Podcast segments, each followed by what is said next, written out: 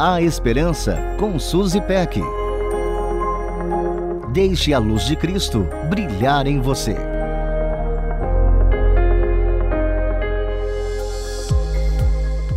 Como você reage ao som da palavra vulnerabilidade? Será que ao ouvi-la você imediatamente associa algo negativo?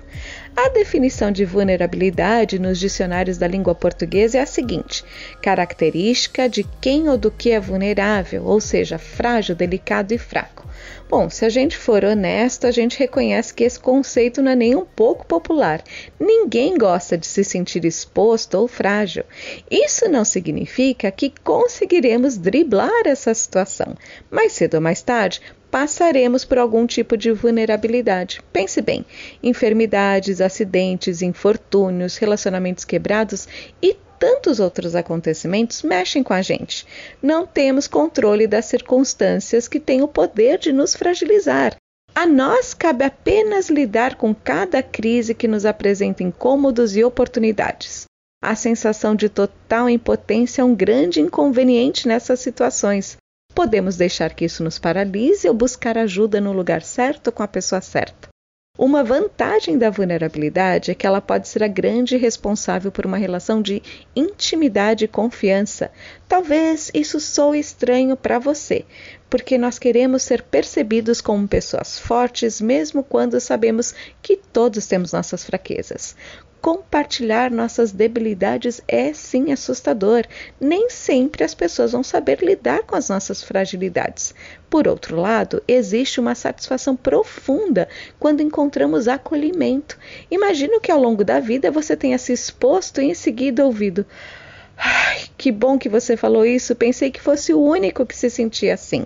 E com essa declaração, relacionamentos se fortalecem e aprofundam. Alguém nos compreende.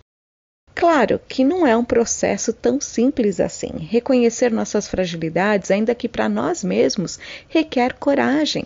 É um rasgar de alma. Lembro de Ana que queria tanto ser mãe e despiu todo o seu ser diante do Senhor.